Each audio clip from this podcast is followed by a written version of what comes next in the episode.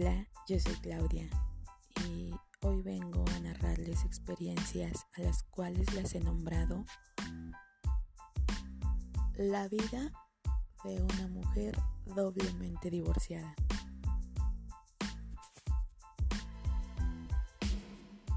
Resulta que este proyecto nace porque conversando con amigas y conversando con, con mujeres que me ha tocado conocer, hemos coincidido en muchas vivencias. Vivencias que nos han marcado, vivencias que nos han alegrado, vivencias que, que nos han dolido, vivencias que nos han dado más vida aún. En esta serie quiero mostrarles que nadie estamos solas. Siempre hay alguien que pasó por algo similar y que nos puede dar una perspectiva diferente de cómo son las cosas en realidad, de cómo, de cómo conocernos a nosotras mismas y a veces con base en las experiencias negativas vamos creciendo como mujeres y nos vamos eh, conociendo y, y engrandeciendo las, las virtudes con las que todas nacemos.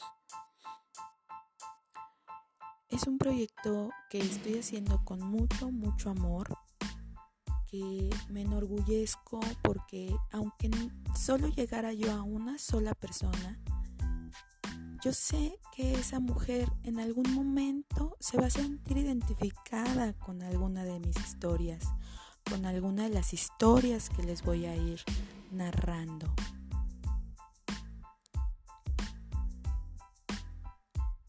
Eh, este proyecto para mí es algo nuevo, es algo que jamás creí que iba yo a hacer. Después de tantos tropiezos, tantos fracasos, siempre llega algo que nos hace sentir mejor, que nos hace eh, desahogarnos y sacar toda esa emoción negativa con la que a veces eh, andamos cargando con esa frustración, con ese eh, desánimo hacia hacer las cosas. Esta serie de podcast yo la hago porque hubo una persona muy importante en mi vida y es con la que voy a comenzar toda esta serie de, de historias. Esta persona volvió a reaparecer y gratamente me enseñó cosas buenas, ¿no? Que es dejar de tener miedo, que los nervios no matan, que los nervios hacia hacer o, o empezar algo, los tienes que hacer a un lado. En estos momentos, se los juro, mi corazón late y late y late y late apasionadamente, nerviosamente, pero con un gusto inmenso de poder mostrar quién soy, de poder a través de esta herramienta maravillosa dar otra perspectiva de la vida. Y pues bueno, vamos a comenzar con la primer gran historia.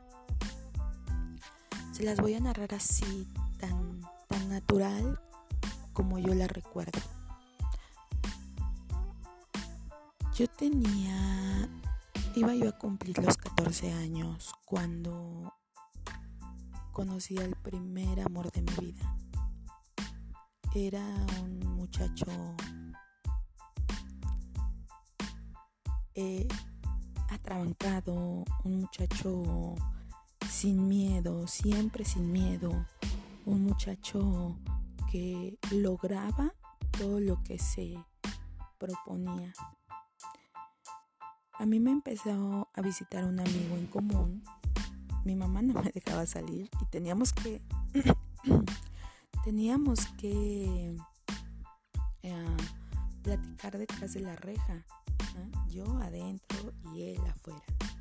Entonces un día eh, esta persona la que fue el gran amor de mi vida, llega y, y, me presenta. Yo atrás de la reja, ¿eh? o sea, no crean que yo salí. No, mi mamá no me dejaba salir, mi mamá era súper estricta. Y llega, me presenta y comienza él también a ir a verme. Entonces, así, atrás de la reja. Y como, como un animal en zoológico ahora que lo veo. Pero bueno, él comienza a ir, comienza a hacer así como que mucha plática. Mi amigo, el que iba a verme, pues dejó de ir, le dejó así como el campo abierto y pues yo lo veía y yo decía, wow, pelo largo, atractivo, fuerte, porque siempre ha sido una persona físicamente muy, pues muy bien, muy, muy, muy agraciable a la vista. Eh, nos hacemos noviecitos así como de reja, porque mi mamá no me dejaba salir.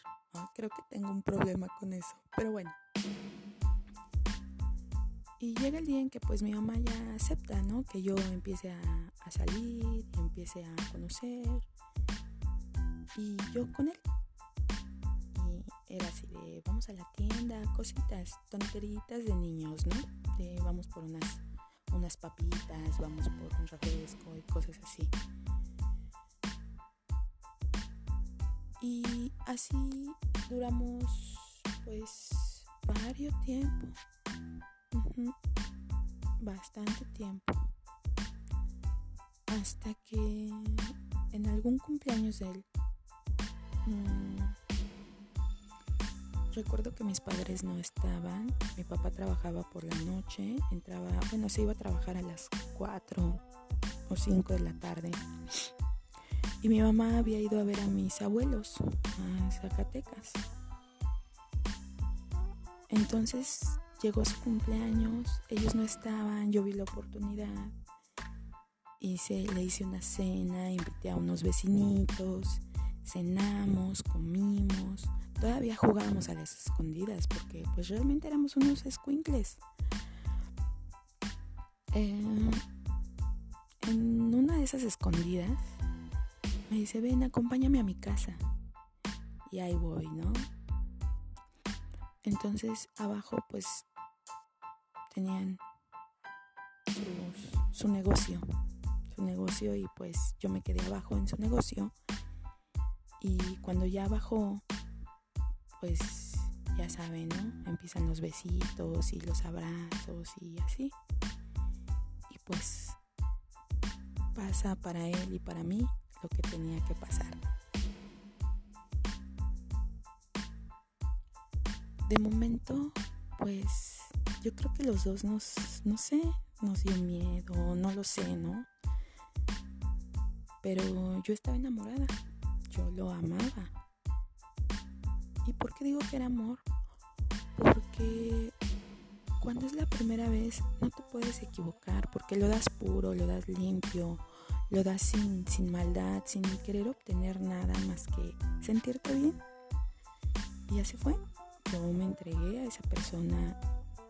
Él se entregó conmigo, pero las cosas cambiaron. Las cosas cambiaron. No sé por qué, no sé qué lo hizo cambiar tanto, pero en un momento de ser un, un hermoso pasó a ser un un diablo. Me comenzó a tratar súper mal, súper, súper mal. Eh, me hacía desplantes o, o groserías. Y pues yo no me explicaba por qué. Total que lo dejé, pero yo seguí siendo amiga de sus hermanas, que después tampoco resultó bien.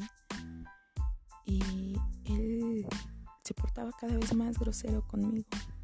Inclusive una vez yo estando fuera de su casa, él llegó a la preparatoria y desde la azotea me aventó una cubeta con agua.